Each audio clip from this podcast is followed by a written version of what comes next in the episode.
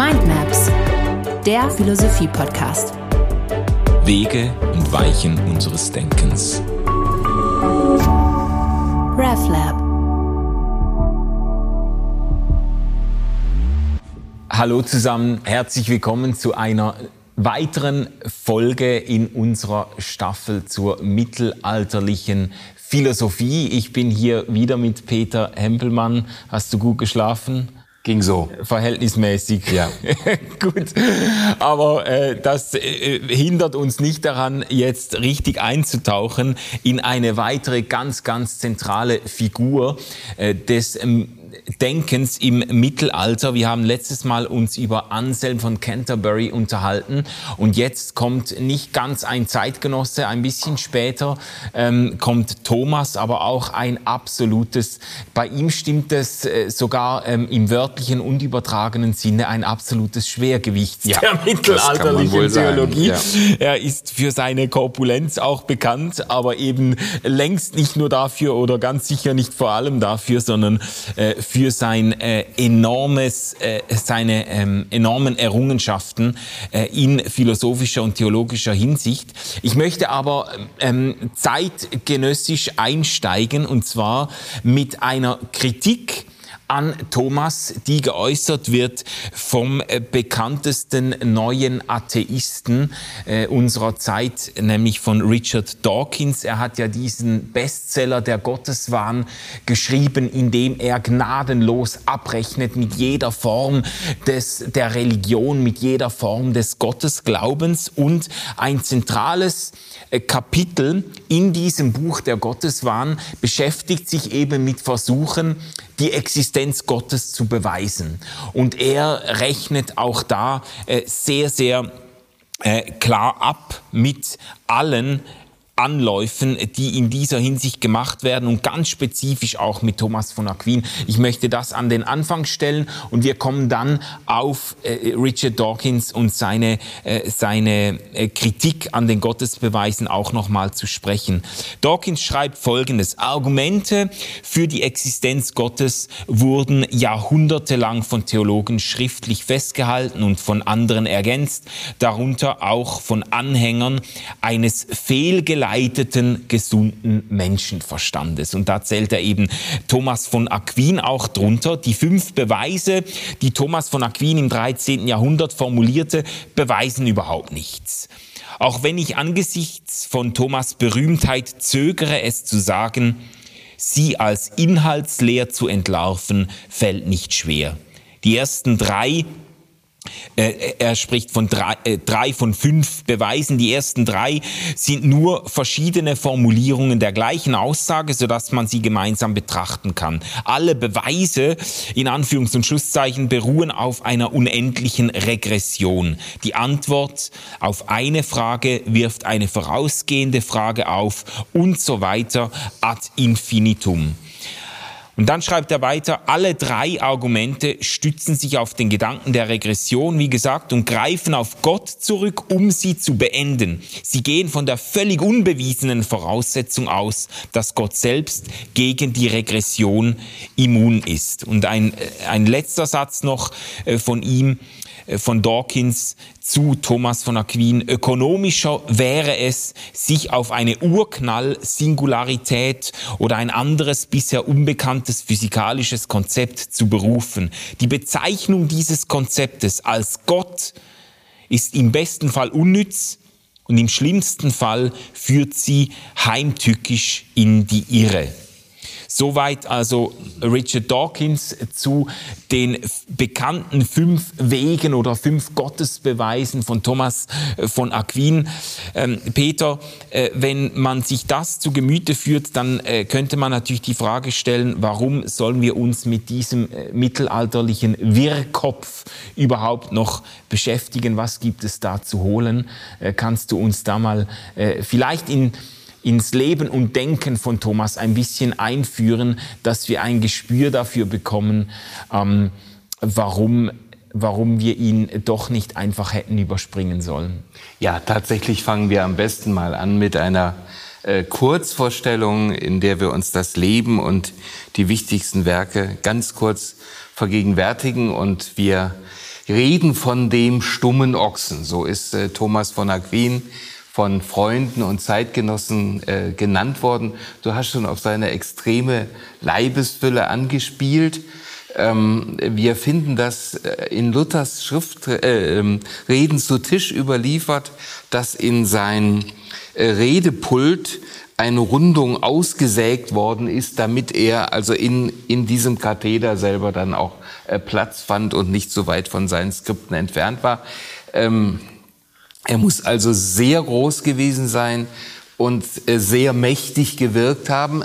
Allerdings stummer Ochse, äh, er war gleichzeitig ein sehr zurückhaltender, eher introvertierter Mensch, mhm. ähm, der sich überhaupt nicht aufgedrängt hat, der sehr ungern in äh, der Gesellschaft aufgetreten ist und der überhaupt nichts aus sich gemacht hat. Und sein großer Lehrer Albertus Magnus, ähm, bei dem er ja auch in die Schule gegangen ist und dessen Erbe er angetreten hat, äh, der hat einmal gesagt, ihr nennt ihn den stummen Ochsen, aber ich sage euch, dieser Ochse wird so laut brüllen, dass das in der ganzen Welt gehört werden mhm. wird.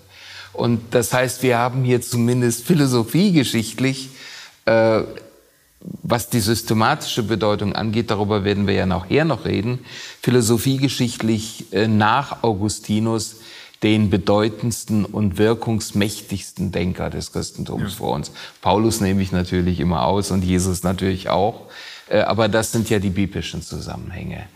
Und äh, Thomas von Aquin ist zwar zu Lebzeiten sind seine Schriften und seine Lehrtätigkeit von der Pariser Fakultät, von den Konservativen dort, verboten worden. Man hat ihn nicht in den Lehrkörper aufnehmen wollen zunächst. Mhm.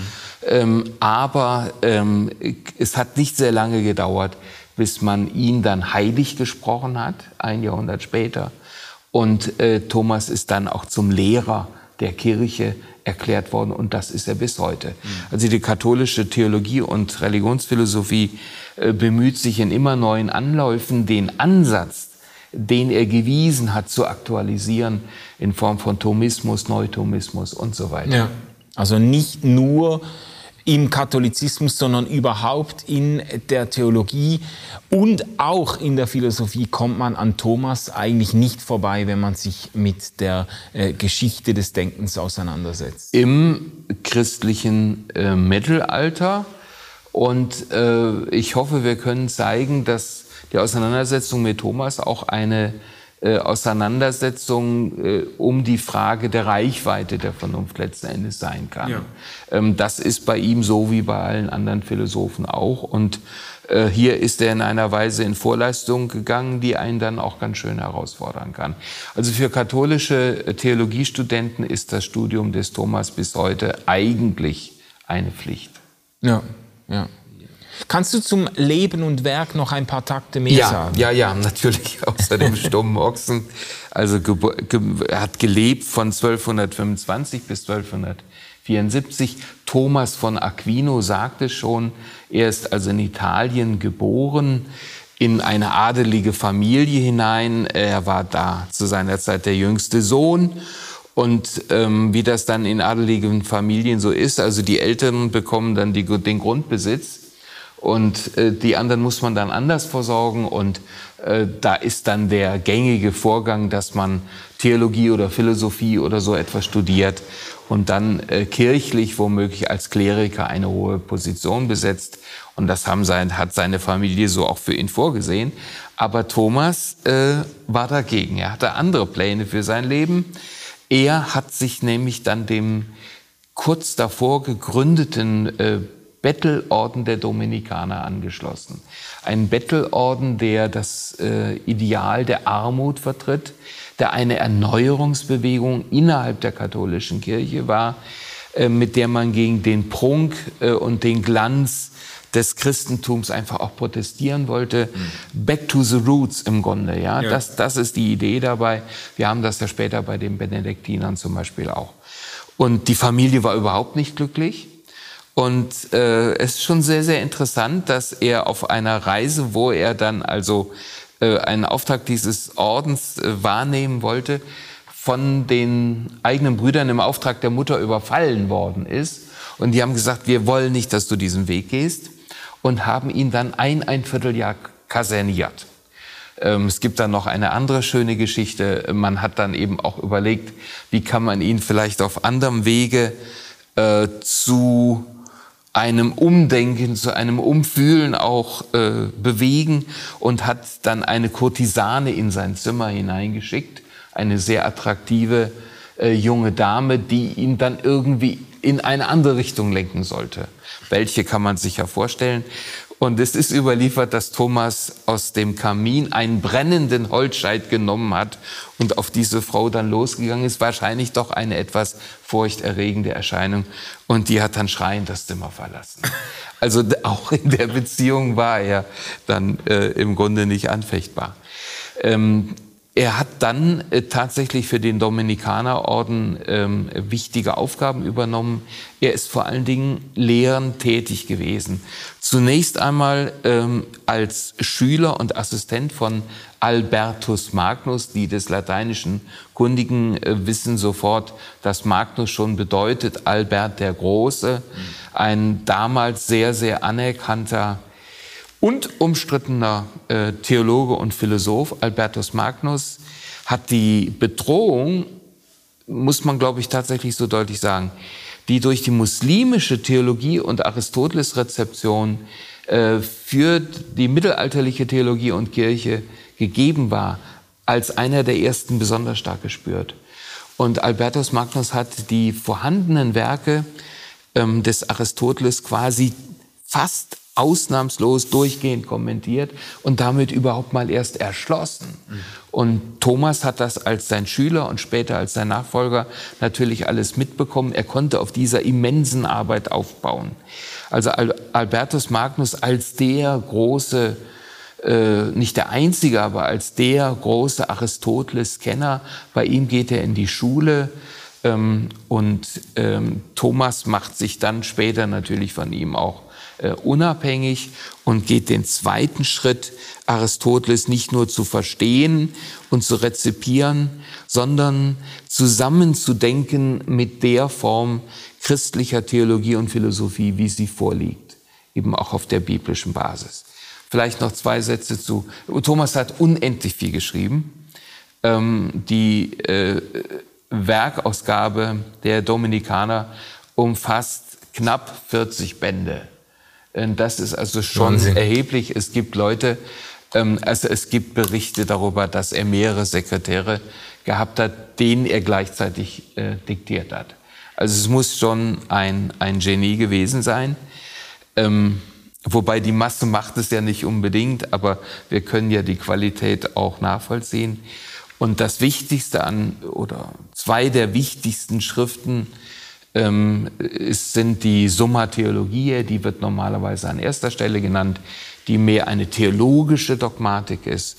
Und dann gibt es die Summa Contra Gentiles, die Summe gegen die Heiden, ein apologetisches Werk, wo man äh, versucht, äh, den christlichen Glauben mit philosophischen Mitteln eben auch zu verteidigen. Ich habe eben ein theologisches Fremdwort noch benutzt. Apologetik ist die Kunde die Wissenschaft davon, wie man äh, mit Argumenten gegen den christlichen Glauben sinnvoll, vernünftig umgeht. Mhm. mhm.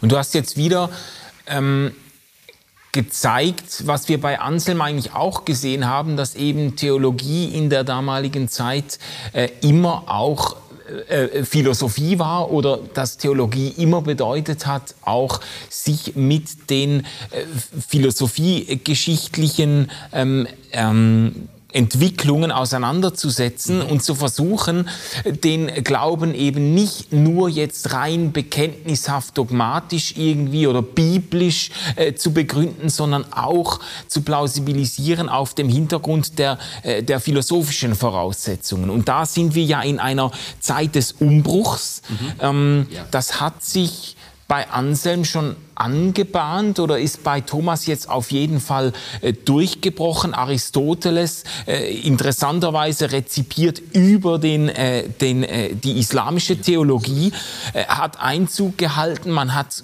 gemerkt eigentlich, dass Aristoteles dem Platon, der äh, quasi die Größe der Zeit über Jahrhunderte gewesen ist in der Theologie, in vielerlei Hinsicht überlegen ist, dass er irgendwie ein, eine bestechendere Systematik vorlegt, ja. irgendwo überzeugendere Kategorien bereitstellt, um äh, die Welt und Gott zu denken. Und jetzt steht quasi die Theologie und das Christentum überhaupt vor der Herausforderung, ähm, sich selbst ein Stück weit neu zu erfinden irgendwie. Und Thomas hat dazu einen ganz entscheidenden Beitrag geleistet. Ja. Vielleicht kann man das noch ein, ein, ein bisschen entfalten. Also ähm, wir, wir haben das da verschiedentlich auch schon angedeutet. Man hat Aristoteles jetzt nicht nicht gekannt.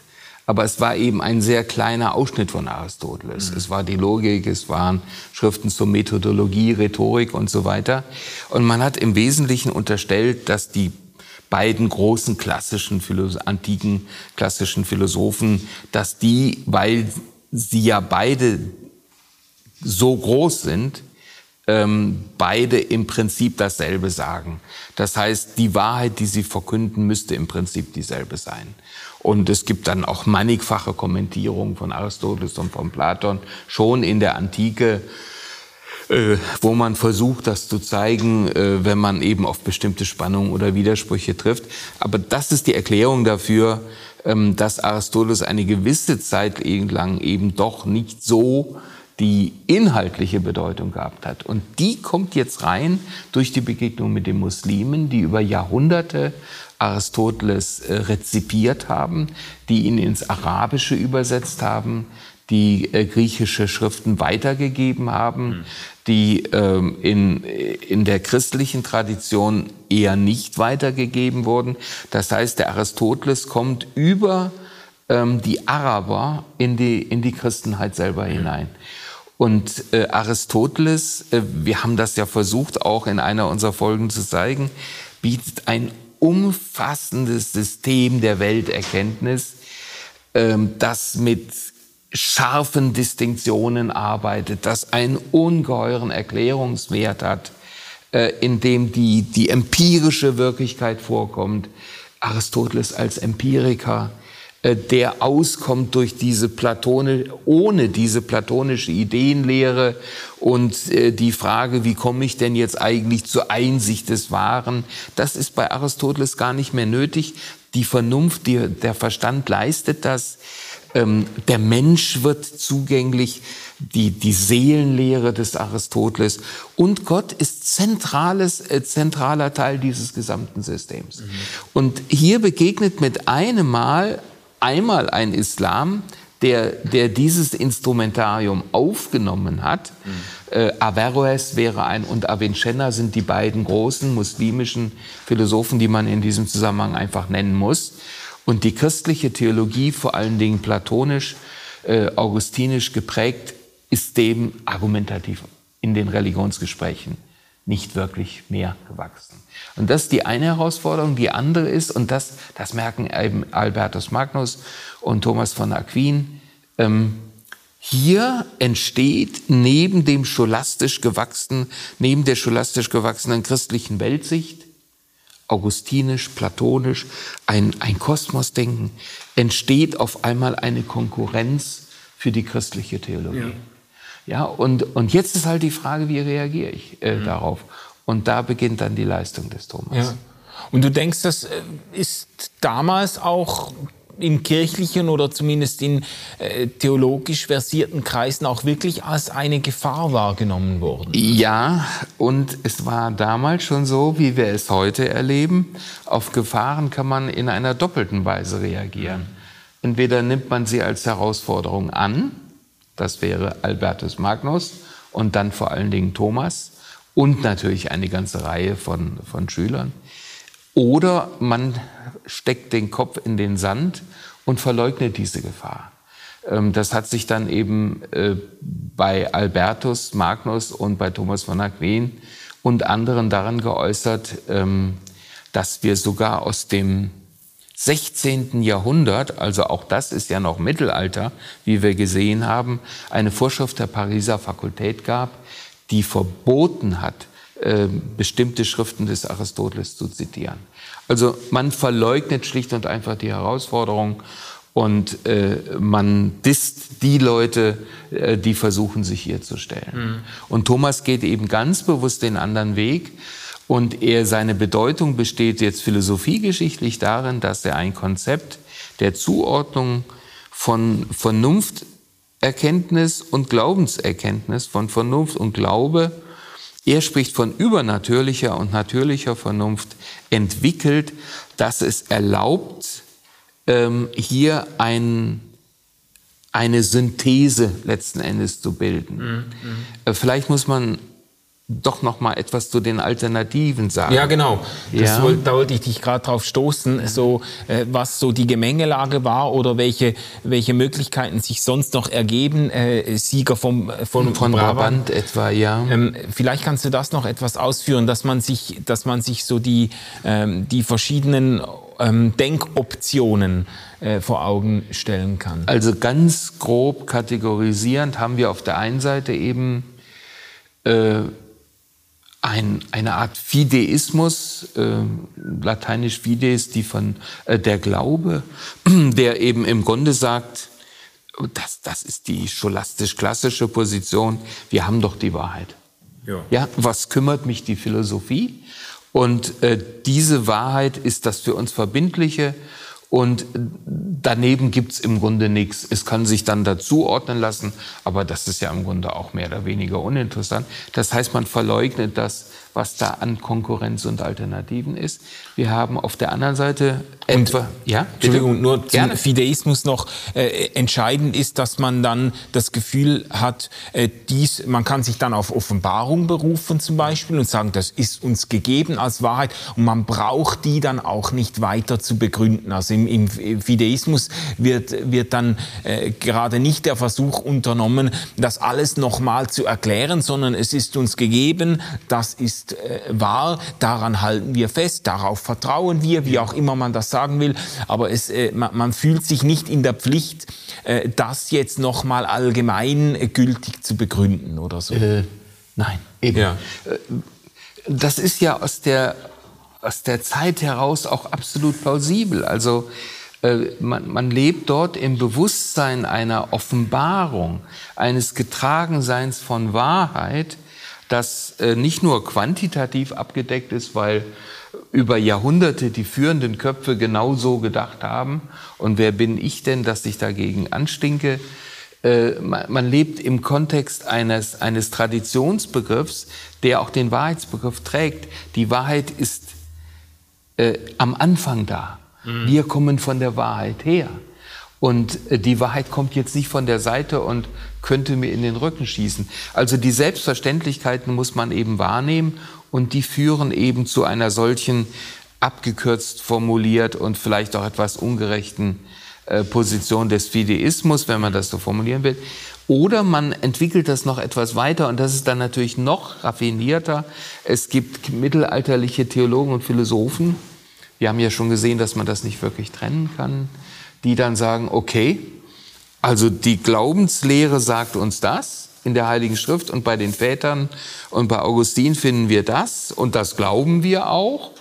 Aber wir können uns natürlich ganz genauso auch auf Aristoteles einlassen und äh, denken von ihm her äh, Weltwirklichkeit in einer philosophischen Weise.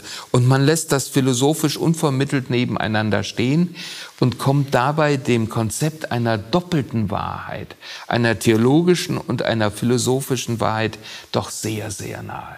Also man stellt sich nicht der Auseinandersetzung, mhm.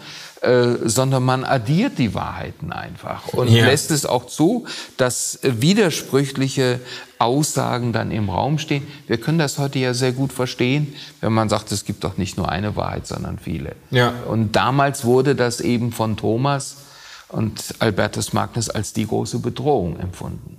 Also diese Aufteilung, es gibt quasi zwei unterschiedliche Denkwelten, zwei unterschiedliche Logiken oder Plausibilitätsstrukturen. Es gibt eine christliche, kirchliche und da entwickeln wir die, die Wahrheit äh, von innen heraus, wie sie uns gegeben ist, aus der Tradition. Und dann gibt es eine philosophische, äh, vernunftsorientierte, nach eigenen Prinzipien und äh, quasi wir finden beides gut und sehen uns auch nicht genötigt, das jetzt in Übereinstimmung zu ja. bringen. Und kein geringerer als äh, Wilhelm Weichschädel, einer der prägenden Philosophen der zweiten Hälfte des 20. Jahrhunderts, schreibt in seinem äh, wunderschönen Büchlein Die philosophische Hintertreppe, darin liegt die Gefahr, dass es den menschlichen Geist zerreißt. Also Orientierung gelingt nur, wenn wir auf Einheit gehen. Wir, wir müssen wahrnehmen, dass es Widersprüche zwischen unterschiedlichen Konzeptionen gibt, aber wir brauchen doch eben verbindliche Antworten. Mhm. Wir müssen wissen, wie sollen, wie können wir uns denn orientieren? Und wenn man uns dann zwei verschiedene Wahrheiten, nicht nur Wahrheitsansprüche, sondern Wahrheiten hinlegt und sagt, das gilt eben beides, ähm, dann verlieren wir die Orientierung. Ja. ja? Also hier ist die, vielleicht kann man es auf den Nenner bringen, äh, Thomas hat gemerkt, hier ist Rationalität bedroht. Mhm. Und, und ich finde das eine enorme Leistung, dass er sich dieser Herausforderung gestellt hat und hat gesagt, es, es kann nicht dabei bleiben, dass wir äh, hier einfach zwei verschiedene Konzepte von Vernunft, von Wahrheit, äh, von Erkenntnis nebeneinander stehen lassen, sondern um der Vernunft willen und um der Ehre Gottes willen, der ja der Herr der ganzen Wirklichkeit mhm. ist, müssen wir versuchen, hier zu einer Einheit zu kommen. Ja. Das eigentlich wurde das ja vorher, so wie du das hergeleitet hast, in der scholastischen Theologie schon auch versucht. Man hat die Synthese versucht und irgendwie ist das noch so ein bisschen aufgegangen. Und jetzt hat sich irgendwo, äh, wenn ich dich richtig verstanden habe, hat sich irgendwo Platon und Aristoteles, das hat sich äh, klarer, schärfer ausdifferenziert und man hat gemerkt, irgendwie äh, funktioniert das nicht mehr so richtig. Und, und äh, Thomas hat dann nochmal neu an, Anlauf geholt und vor vor allem auf aristotelischer Grundlage eben dann doch noch mal eine, eine Synthese versucht. Eine Synthese versucht, ja. Ähm, wir haben ja das letzte Mal über Anselm gesprochen. Mhm. Selbst bei Anselm ist ja die Gottesbegegnung, die Gottesrelation mhm. noch die Voraussetzung dafür, dass man sola ratione den Gottesgedanken nachvollziehen kann. Also auch da wird nicht nur mit der Vernunft argumentiert, mhm. sondern es geht im Grunde darum, dass der Mensch überhaupt fides querens, dass er überhaupt zu einem Suchenden, zu einem Fragenden wird. Das ist bei Thomas anders. Äh, Thomas setzt ganz aristotelisch an. Er setzt, er macht keinerlei theologische Voraussetzungen und er setzt, das ist das Interessante dann auch bei dem sogenannten kosmologischen Gottesbeweis, den er in diesen fünf Wegen vorlegt, er setzt bei der Empirie an. Mhm. Er setzt bei der für uns alle, egal ob Atheist, Agnostiker, Christ, Muslim, wahrnehmbaren Erfahrungswirklichkeit an. Ja. Und das ist das ist wirklich revolutionär. Hm. Das ist ein guter Punkt vielleicht, um jetzt auf diese fünf Wege, äh, mit deren Kritik von Dawkins ich ja eingestiegen bin, um auf diese fünf Wege zu sprechen zu kommen. Vielleicht kannst du, äh, kannst du mal zeigen, was Thomas hier versucht, was sein Anliegen ist ähm, und wie man diese eben Gottesbeweise immer in Anführungs- und Schlusszeichen auch stark machen könnte, bevor wir uns dann mit der Kritik auseinandersetzen auseinandersetzen. Ja.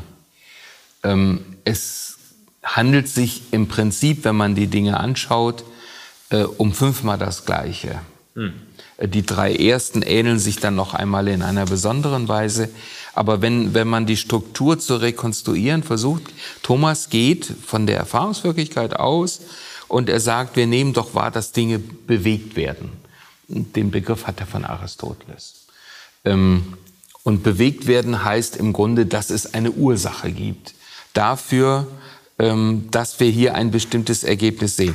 Das heißt, der Zustand, der, dass wir jetzt hier sitzen, hat Ursachen. Wir sind hierhin bewegt worden.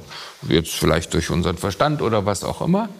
Und ähm, das was wir als Ursache für die gegenwärtige Wirkung wahrnehmen, muss aber selber ja auch wieder eine Ursache gehabt haben. Mhm. Dahinter muss auch eine Bewegung, sagt er, gestanden haben.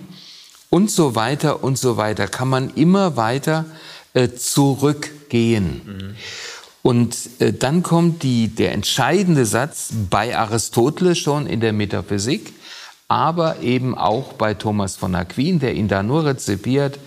Und der lautet, wir können aber ja nicht bis ins Unendliche zurückgehen. Mhm. Und deshalb muss es eine erste Bewegung geben, die ihrerseits nicht weiter selber bewegt worden ist, weil man ja nicht ins Unendliche zurückgehen kann. Mhm. Man könnte ja sagen, wodurch ist der unbewegte Beweger? Also diese erste Bewegung, diese erste Ursache von allem anderen, wodurch ist die verursacht? Kann man dann auch wieder machen, aber Thomas würde sagen, aber du musst ja irgendwo aufhören, weil du nicht ins Unendliche zurückgehen kannst. Und diese allererste Ursache, ähm, das ist bei Aristoteles der selber nicht mehr bewegte Beweger. Und das ist bei Thomas von Aquin eben diese Ursache, die alles andere verursacht hat und eben auch Ursache ihrer selbst ist. Causa sui lautet dafür jetzt der Fachbegriff. Und dann schreibt er, lässt einen ganz trockenen Satz fallen und sagt, und das und diese Ursache, diesen ersten Beweger nennen wir Gott. Ja.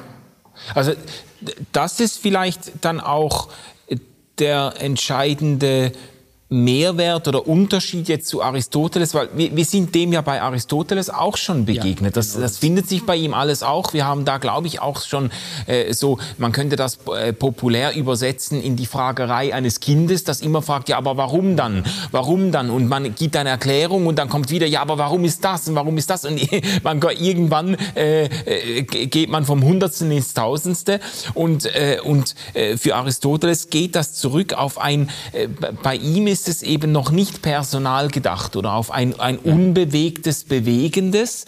Und Thomas sagt dann, das nennen wir Gott und hat natürlich den personalen christlichen Gott im Hinterkopf. Das ist jetzt genau der Punkt.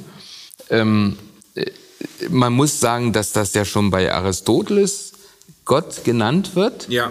Äh, aber wenn Thomas das sagt, denkt er natürlich an den biblischen Schöpfergott. Mhm. Das ist exakt der Punkt. Also hier ist dann äh, der Ort, wo der christliche äh, Gott dann eben auch ins Spiel kommen kann. Aber allein mit den Mitteln der Vernunft, der aristotelischen Vernunft und ohne, dass man irgendwelche fideistischen Voraussetzungen macht. Mhm. Mhm. Und äh, kannst du jetzt vielleicht bevor wir auf Dawkins zu sprechen kommen, äh, kannst du äh, versuchen, das stark zu machen und sagen, dass, oder, also leuchtet das ein, weißt du, du hast ja bereits jetzt eine kritische Rückfrage gestellt, man könnte dann sagen, ja, aber wer hat denn Gott gemacht? Und das ist ja, äh, wahrscheinlich nach Thomas wäre das auch ein Kategorienfehler. Gott ist eben genau äh, dasjenige oder derjenige, hinter den nicht noch einmal zurückgefragt werden ja. kann. Oder, also wenn ich von der Endlichkeit der Welt ausgehe, muss hm. ich so denken habe ich überhaupt keine Alternative. Ähm, ich kann dann zwar das, was jemand jetzt als Gott qualifiziert, da kann ich ja noch mal äh, fragen, woher kommt denn das jetzt letzten Endes? Aber da ich nicht ins Unendliche zurückgehen kann, da die Welt nicht unendlich ist, weil das meine ontologische Voraussetzung ist, mhm. äh, muss ich irgendwo Schluss machen. Und äh, dann ist dieser Schluss als solcher eben dann auch bietet die Möglichkeit, diesen Schlussstein als Gott zu prädizieren mhm. und zu qualifizieren. Ja. Das ist im System, ist das logisch. Äh, wir, wir, müssen uns auch klar machen, ähm, dass Aristoteles war damals, also im, im äh, 13. Jahrhundert, war das State of the Art. Das, das ist so, wie wenn man heute Popper zitiert oder, oder, oder Derrida im, im, im postmodernen Bereich oder Levinas. Das sind einfach die Referenzpunkte. Und Thomas gelingt es im Rahmen dieser als heidnisch verschrienen äh, Philosophie, die man auf einmal entdeckt, äh, indem man eben auch die Metaphysik liest und merkt, hoch, da begegnet uns ja nun wirklich ein ganz, ganz anderes Denken nochmal, ja. das, das viel weniger christianisierbar ist als Platon. der ja seine wunderschöne Jenseitsvorstellung hat und die Seele und das Schöne und das Wahre und das Gute. Ähm, das, das, das, Platon war ja viel besser integriert. Das hat sich mehr angeboten. Das hat sich mehr ja. angeboten und Augustinus war Neuplatoniker. Also äh, der, der hat ja alles dann auch entsprechend schon formatiert, nicht wahr? Und hier kommt jetzt ein eine knallharter Rationalismus, jetzt nicht im Sinne der Entgegensetzung zum Empirismus, sondern hier kommt eine knallharte Rationalität, so ja, muss ich mal sagen, ja. äh, auf, auf ähm, Kirche, Theologie und Christentum zu. Und, und Thomas äh, hat das Ziel, auf dieser Basis den christlichen Glauben zu mhm. rekonstruieren. Und das muss man zunächst mal anerkennen, wenn man ihn auch äh, kritisieren. Ja, und du hast jetzt gerade gesagt oder dich selber korrigiert, nicht im Gegensatz zum Empirismus, weil das ist ja vielleicht auch ein äh, markanter Unterschied. Jetzt letztes Mal haben wir über Anselm und seinen Gottesbeweis gesprochen. Anselm, äh, der noch sehr viel stärker platonisch geprägt war, als es äh, Thomas ist. Thomas orientiert sich an Aristoteles und es hat so eine, eine gewisse innere äh, ähm, äh, Logik oder Schlüssigkeit, dass Anselm seinen Gottesbeweis quasi als, als äh, Gedankenoperation vorlegt, als, äh, als eine, ein Beweis, der sich aus der Idee Gottes selbst ergibt und dass, dass ähm, Thomas sehr viel stärker eigentlich empirisch äh, ähm, argumentiert, ja. weil Aristoteles, wie wir das in der Aristoteles-Folge auch gesehen hab, haben, sich ja auch dadurch von Platon ein Stück weit abgehoben hat, dass er irgendwie eins einsetzt bei der Wahrnehmung äh, der Wirklichkeit, wie sie vor uns ist und da Einteilungen vornimmt und Beobachtungen macht und so. Und das ein Stück weit spiegelt sich das jetzt im, äh, im äh, thomasischen äh, Gottesbeweis oder in seinen fünf Wegen ja. auch wieder wieder. Ja, also Aristoteles hat eine der größten Museen gehabt in Athen. Äh, Aristoteles und Theophrast haben alles, was sie an Pflanzen finden konnten, was sie an Tieren äh, finden konnten, an Steinen finden konnten, haben sie katalogisiert. Ja, also das ist das ist noch nicht Naturwissenschaft, aber das sind wirklich die Vorläufer von ja. Naturwissenschaft, die wir hier finden. Der, ähm, wenn ich Gott erkennen will, wenn ich wenn ich überhaupt Erkenntnis gewinnen will, darf ich das nicht im Jenseits suchen, Ideenlehre, ja, was liegt hinter den Phänomenen, sondern ich muss auf die Dinge selber schauen. Und, und Aristoteles sagt ja, äh, und Thomas, und da setzen wir an. Und Thomas sagt genauso ja und sagt, es gibt diesen Bereich der natürlichen Vernunft. Es gibt Erkenntnis, die sich eben hierauf bezieht. Und dann geht er allerdings einen Schritt weiter und sagt, es gibt darüber hinaus auch noch übernatürliche Erkenntnis. Es gibt Dinge, zum Beispiel die Trinitätslehre oder so mhm. etwas, ähm, das kann ich jetzt nicht aus der Pflanzenwelt oder so, aus der, aus der Form der Steine rekonstruieren. Da waren die Platoniker noch anders, nicht wahr? Also äh, Anselm hat ja immerhin gemeint, auch die Menschwerdung mit dem Mittel der Vernunft begründen zu können und die Sühne und so weiter. Da, da ist Thomas sehr viel zurückhaltender und sagt, es gibt eben die übernatürliche Vernunft und es gibt die natürliche Vernunft. Und ähm, die übernatürliche Vernunft hat aber der natürlichen Vernunft nichts zu sagen. Hier gelten absolute Rationalitätsmaßstäbe. Und die Autonomie, die die natürliche Vernunft hier gewinnt, ähm, das ist natürlich auch eine Voraussetzung für das Selbstbewusstsein der Vernunft später im Zeitalter der Neuzeit und Aufklärung. Mhm. Also anders, hier ist Thomas in einer gewissen Weise der Vordenker. Ja? Ja. Also da kann man, äh, kann man da nicht einfach äh, sagen, ähm, aber da denken wir als Theologen anders, sondern wenn es etwa um die Wunderfrage geht, dann muss ich versuchen, mit den Mitteln der natürlichen Vernunft einen Zugang zu den Phänomenen zu finden. Mhm. Ja. Mhm. Klingt jetzt aber doch wieder ein bisschen nach einer Zweiteilung, wie, wie ähm, weißt du, das natürliche und übernatürliche Vernunft. Ähm, du hast das bei diesem, äh, wie hieß er nochmal, von Brabant, äh, Sieg, Sieger von Brabant. genau, Sieger von Brabant, äh, der hat das äh, ähm, durchgezogen. Aber Thomas hat ja schon versucht, das zusammenzudenken, oder? Ja, das ist ja, und wenn wir über diese Cinque Vie, über die fünf Wege reden, dann ist das quasi so ein Gelenkstück. Ähm, das ist der Bereich, in dem eben natürliche und übernatürliche Vernunft eben auch ähm, einander berühren und überlappen. Ja. Ähm, der, der, Witz bei der Sache ist eben, ähm, dass hier die Dinge nicht einfach nebeneinander stehen, sondern dass sie hier im Rahmen eines Gesamtkonzeptes zusammengebunden werden. Äh, das ja. ist sehr gut, dass du darauf nochmal zu sprechen gekommen bist. Also für Thomas ist die eine große Klammer selbstverständlich. Es ist der eine Gott, der hinter der natürlichen Erkenntnis steht und den Menschen hier anleitet und der eben auch hinter der Offenbarungserkenntnis steht. Mhm. Und weil es hier diese einheitliche Ursache gibt, deshalb können wir auch damit rechnen, dass natürliche wie übernatürliche Erkenntnis letzten Endes äh, kulminieren. Ja. Aber wir halten da Spannungen durchaus auch aus und wir bezeichnen sie als Spannung, was der Sieger nicht tun würde. Der würde einfach sagen, es gibt zwei Welten und ich kann in der unterwegs sein oder in der. Ja. ja? Okay. Thomas hält das aus, ja, und versucht die Dinge auch miteinander zu konfrontieren. Okay. Also danke für diese Erklärung und jetzt ist es höchste Zeit, auf Dawkins zurückzukommen. Ja. Ähm, äh, was verfängt an seiner Kritik an den fünf Wegen und was verfängt nicht. Also ich habe das Gefühl, eine Sache kann man schon mal festhalten. Wenn man Dawkins liest, dann merkt man, er hat keinerlei Versuch unternommen, ähm, äh, Thomas und die fünf Wege des Thomas, die seine Gottesbeweise unter den Voraussetzungen des damaligen Denkens äh, zu verstehen. Er liest Thomas quasi als Zeitgenosse, als, äh, als äh, Bürger des 21. Jahrhunderts und legt an ihn auch die, äh, die Maßstäbe unserer Zeit an und verfehlt so möglicherweise mhm. auch, was sich bei Thomas dann doch würdigen ließe? Ja, äh, wenn man es sehr freundlich ausdrücken will, ist es eine gewisse philosophische Naivität, äh, die man ja Richard Dawkins auch vorgeworfen hat. Ähm, äh, die akademische Auseinandersetzung hat ja eigentlich in der Summe zu dem Urteil gefunden, Schuster, wärst du am besten bei deinen Leisten geblieben. Ja. ja? Also philosophisch ist er hier einfach unterreflektiert.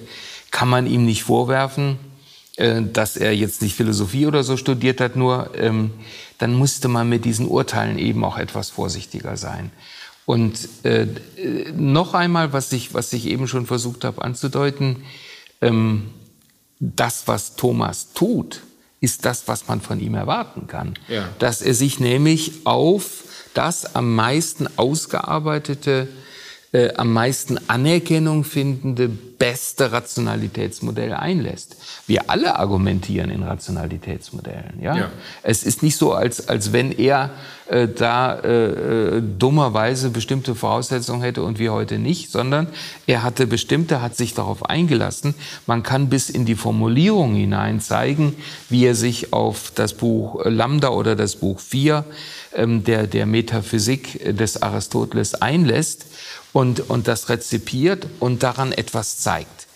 Ähm, die Formulierung, die entscheidende Formulierung im Anschluss an diese jeweiligen fünf Wege lautet ja, und dem widmet Dawkins interessanterweise überhaupt keine Aufmerksamkeit, und das nennen wir Gott.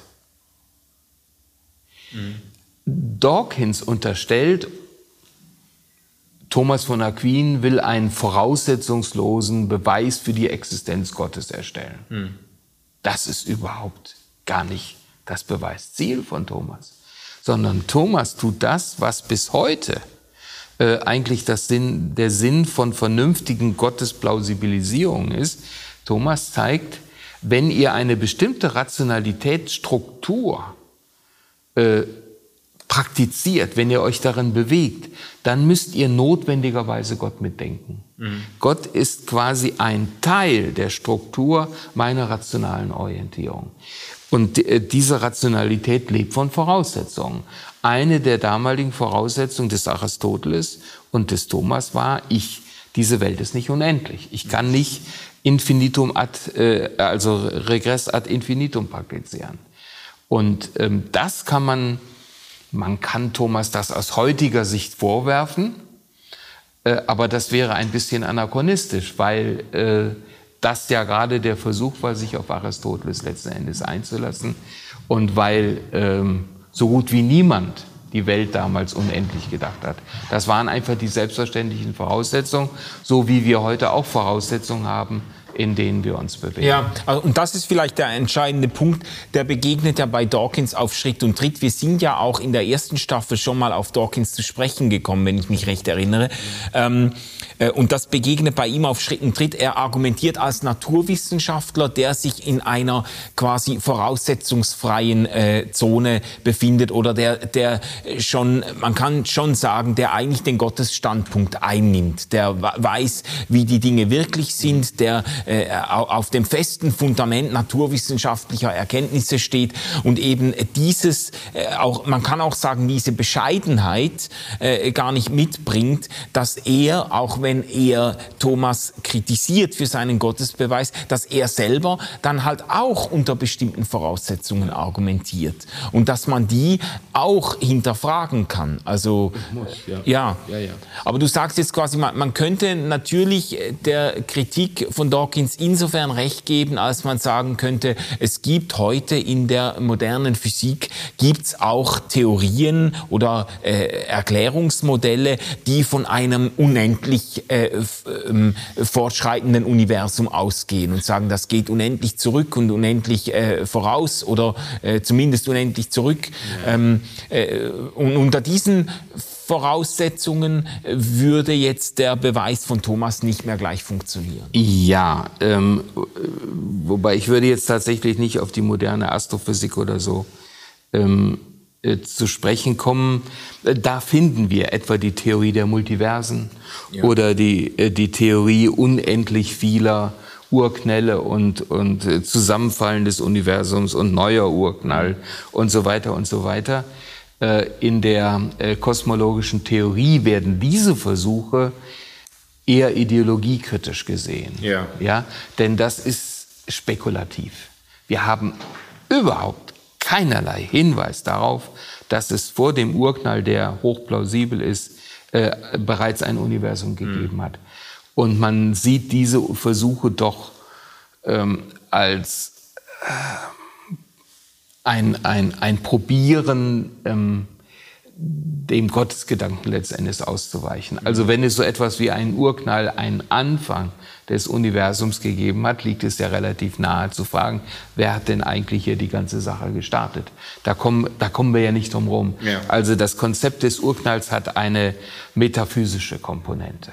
Und das ist der Grund dafür, weshalb man dann versucht, den Urknall selber wieder zu relativieren, indem man äh, die Physik spekulativ so ausweitet, dass sie im Grunde aber unter wissenschaftstheoretischer Perspektive äh, nicht mehr ernst zu nehmen ist. Denn alles, was ich äh, vernünftigerweise sagen will, muss ja in irgendeiner Weise empirisch kontrollierbar sein. Und da haben wir empirisch ja. keinerlei Hinweise mehr. Aber man könnte natürlich jetzt wieder auf den Großmeister der, ähm, der Aufklärung des deutschen Idealismus, auf Immanuel Kant zu sprechen kommen, der in seiner Kritik der reinen Vernunft ja dann auch Thomas den Gefallen oder nicht Gefallen tut, seine Wege als Gottes, als kosmologischen Gottesbeweis zu qualifizieren. Ja. Ähm, mindestens die ersten drei. Äh, und, und Kant äh, geht so vor, dass er in der, also Kants großes Ziel ist ja im Grunde Glauben und Wissen zueinander zu ordnen in einer Weise, dass sie sich nicht, dass die Vernunft nicht zu Widersprüchen kommt und dass auch der Glaube seinen Platz bekommt. Ich musste die Vernunft einschränken, um für den Glauben Platz zu bekommen. Mhm. Wir werden ja Kant noch genauer anschauen. Ähm, aber das müssen wir jetzt gerade mal vorwegnehmen. Und im Rahmen dieses Ziels ähm, geht es Kant darum zu zeigen, wo die, warum die Vernunft scheitert und wann sie scheitert und inwiefern sie scheitert. Sie scheitert nämlich dort, wo sie ihre Möglichkeiten überschätzt, wo sie also über den Bereich der Empirie letzten Endes hinausgeht. Ja. Und dann gibt es einen, einen Abschnitt in der Kritik der reinen Vernunft, ein Kapitel ähm, Dialektik der reinen Vernunft, und da zeigt er, Je nach Voraussetzung kann ich mit den Mitteln der Vernunft beweisen, dass es Gott gibt. Und wenn ich andere Voraussetzungen wähle, kann ich genauso schlüssig beweisen, dass es ihn nicht gibt, weil die Welt ewig ist. Das heißt, ähm, das, das ist das, was uns jetzt im Grunde von Thomas unterscheidet, dass wir es gelernt haben, gewohnt sind, bestimmte metaphysische Voraussetzungen, die für Thomas und Aristoteles selbstverständlich waren, äh, in Frage zu stellen, etwa Karl Marx, nicht mal der, äh, der Materialismus, den Marx vertritt, äh, auch der Leninismus natürlich, geht davon aus, dass Materie eine ewige Sache ist. Mhm. Ja. Man kann dann auch wieder fragen, redet ihr da nicht im Grunde versteckt von Gott? Aber das wollen wir jetzt mal gar nicht tun, sondern man geht eben von der Ewigkeit der Materie letzten Endes aus. Und dann stellt sich natürlich dieses Anfangsproblem so nicht. Ja. Äh, und dann kann man auch nicht mehr formulieren, das nennen wir Gott. Ja. Äh, jetzt lasst uns das doch zum Schluss mal noch ähm, ähm, äh, explizit so in die Gegenwart ziehen oder die Frage einfach aufwerfen, ähm, haben sich denn jetzt mit dieser Erkenntnis, mit dieser Einsicht, die uns, äh, das kann man glaube ich schon sagen, die uns heute äh, vielleicht stärker vor Augen oder klarer vor Augen steht als je zuvor die Einsicht, dass unsere Beweisführungen immer äh, auch Voraussetzungs äh, ähm, äh, aufgeladen sind mit Voraussetzungen, haben wir ja bei Anselm auch schon besprochen. Ähm, und die Einsicht ist vielleicht äh, heute klarer noch vor Augen als, äh, als je zuvor in der Geistesgeschichte. Und man könnte jetzt sagen, hat sich mit dieser Einsicht eigentlich überhaupt der Versuch erledigt, äh, Gott beweisen zu wollen oder Gott plausibilisieren zu wollen? Oder gibt es, gibt es, braucht, man könnte ja auch sagen, ähm, man könnte daraus auch folgern, jede Zeit braucht ihre eigenen Gottesbeweise. Also Anselm hat das äh, auf platonischen Grundlagen mit dem ontologischen Gottesbeweis mhm. oder der ontologischen Gottesplausibilisierung versucht, Thomas auf aristotelischer Grundlage. Es gibt ja auch ähm, äh, zeitgemäße Versuche, äh, Gott zu beweisen. Äh, ähm, Robert Spähmann, der bekannte äh, katholische äh, Philosoph, ja. hat ein Büchlein vor einigen Jahren herausgegeben, das nochmal den vollmundigen Titel trägt. Ich glaube, es heißt der letzte Gottesbeweis oder so. Der hat das auch nochmal so ganz, äh, hat auch nochmal Anlauf genommen. Ähm, könnte man das sagen? Braucht jede Zeit ihre eigenen Gottesbeweise? Oder müsste man sagen, jetzt hört mal auf damit, mit diesen, äh, mit diesen äh, vergeblichen Versuchen. Ähm, es ist doch klar, äh, dass die immer so voraussetzungsgeleitet sind, dass man es auch gerade äh, hätte sein lassen können. Ja, ich würde jetzt gern äh, hier an dieser entscheidenden Stelle nochmal eine Differenzierung einziehen. Ich glaube, es ist ja bisher schon deutlich geworden, es kommt ganz darauf an, was ich unter Gottes Beweis verstehe ja. und was ich damit meine. Im Blick auf das Vorhaben oder das unterstellte Vorhaben, muss man ja sagen, ich glaube, dass Kant da sehr viel Unheil angerichtet hat, ähm, die Existenz Gottes voraussetzungslos zu beweisen, mhm. ähm, dürfte klar sein, dass ein solches Verfahren grundsätzlich scheitert, weil es keine äh, Erkenntnis gibt, die nicht voraussetzungsbasiert ist. Mhm. So. Ähm, das ist mal der eine Satz. Ja. Und äh, Hans Küng hat in seinem ähm, Wälzer existiert Gott das Ganze dann unter, die, unter das Ergebnis gestellt, es gibt ein Patt in dieser Sache. Also äh, im Hinblick auf dieses Vorhaben einer voraussetzungslosen, äh, eines voraussetzungslosen Beweises der Existenz Gottes.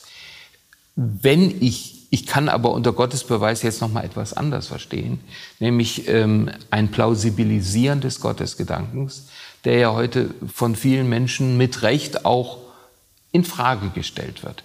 Und das, was äh, Robert Spähmann dann in seinem Büchlein Das unsterbliche Gerücht versucht, immer wieder versucht hat, was im Bereich der analytischen Theologie und Philosophie, vor allen Dingen in den Vereinigten Staaten, ständig probiert wird, ist insofern ernst zu nehmen und sinnvoll, als gezeigt wird, ähm, bestimmte Konzepte von Vernunft, von Erkenntnis auch von Wissenschaft, deren wir uns bedienen, können wir nicht praktizieren, ohne gleichzeitig massivste metaphysische Voraussetzungen, die wir auch mit Gott qualifizieren und bezeichnen mhm. können, einzukaufen. Das heißt, wenn du einen bestimmten Be äh, Ge Gebrauch von Vernunft machen willst, wenn du in einer bestimmten Weise von Wahrheit redest, setzt du dabei im Prinzip so etwas wie Gott voraus. Mhm. Und das scheint mir der, der gute Sinn äh, zu sein. Damit sind wir natürlich noch sehr, sehr weit von dem dreieinigen Gott des christlichen Glaubens entfernt. Aber es zeigt, dass mindestens diese Voraussetzung, die Annahme der Existenz Gottes, äh, wenn man sich für das entsprechende Vernunftmodell entscheidet, Sinn hat.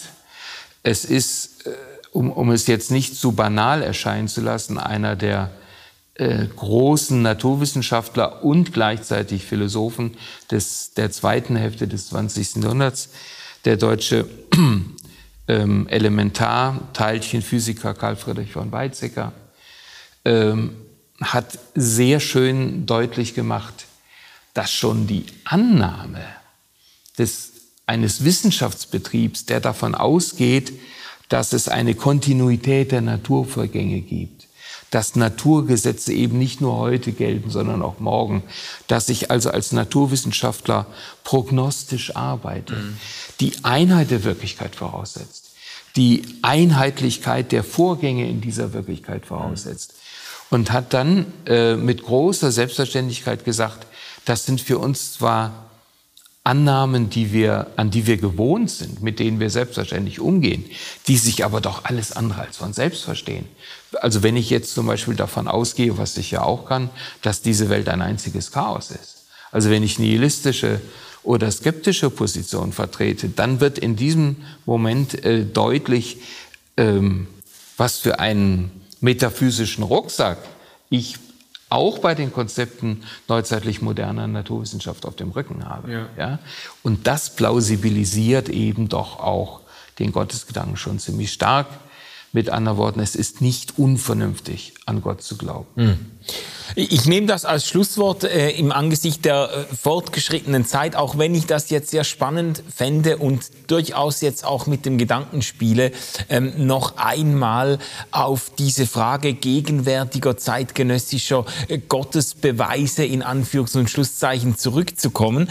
Äh, wir sind jetzt wieder einen äh, weiten Weg gegangen, eingestiegen mit der Kritik von Richard Dawkins als dem prominenten neuen Atheisten, ähm, mit der Kritik Kritik an den Gottesbeweisen von Thomas von Aquin. Und du hast dann ein bisschen hergeleitet, ähm, welche, welchen äh, Einschnitt auch das Denken dieses Mannes für die Philosophie- und Theologiegeschichte bedeutet, wie er versucht hat, äh, das sich bahnbrechende aristotelische Denken konstruktiv aufzunehmen, äh, in, äh, in sein theologisches Denken, in sein christliches Denken, wie er dann auch ähm, mit diesen fünf Wegen einen, eine Plausibilisierung Gottes auf aristotelischer Grundlage oder auf der Grundlage des aktuellen Denkens seiner Zeit versucht hat.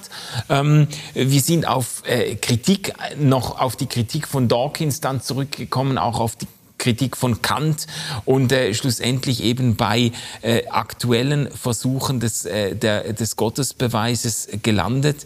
Ähm, äh, zurück bleibt auch die Erkenntnis, die uns äh, in der äh, letzten Folge schon beschäftigt hat, eben dass jede Argumentation, jeder Versuch einer Plausibilisierung ähm, bescheiden genug sein sollte, sich der eigenen Voraussetzungen bewusst zu werden und auch, könnte man vielleicht sagen, umso besser diskutiert und kommuniziert werden kann, wenn man diese Axiome, diese Voraussetzungen auch offenlegt. Und äh, ähm, äh, damit en, entlasse ich uns jetzt einmal für diese Folge. Oder hast du noch, habe ich ja, dir jetzt gerade, ich spüre spür das, das da, da, kitzelt noch was. Es, es, es ist mir jetzt etwas eingefallen, was unbedingt hier hingehört die Summa Theologiae ist nicht abgeschlossen. Ja. Und das hat einen Grund. Und der hängt damit zusammen, was du gerade formuliert hast. Äh, Thomas hat relativ spät, also als er ziemlich weit fortgeschritten war, mit dieser Riesendogmatik, die man sich in ihrer Rationalität und Zerklüftetheit gar nicht komplex genug vorstellen kann, eine Christusvision gehabt. Also ihm ist Christus erschienen und ob der Herrlichkeit, die er dort wahrgenommen hat, hat er von dieser Stunde an keinen Satz mehr geschrieben. Weil er gemerkt hat, mit dem, mit allem, was ich hier, mit meinem ganzen Lebenswerk, mit meiner ganzen Kraft und Energie, die ich investiert habe, bleibe ich so weit hinter dem zurück, äh, worum es eigentlich geht, dass es gar keinen Sinn mehr hat, das beschreiben zu wollen. Also hier gehen wir natürlich dann auch in den Bereich der Mystik letzten Endes hinein. Aber es gibt, geht jetzt nochmal um die Frage nach dem Verhältnis von Vernunft und Existenz. Ja. ja. Sehr schön. Dann lasst uns bei dem Gedanken schließen und äh, nächstes Mal wartet dann ein Denker auf uns, der mit gutem Recht als wie kann man das sagen, als Bahnbrecher der, äh, der Neuzeit eigentlich gilt. René Descartes. Ähm, bis dann. Tschüss zusammen. RefLab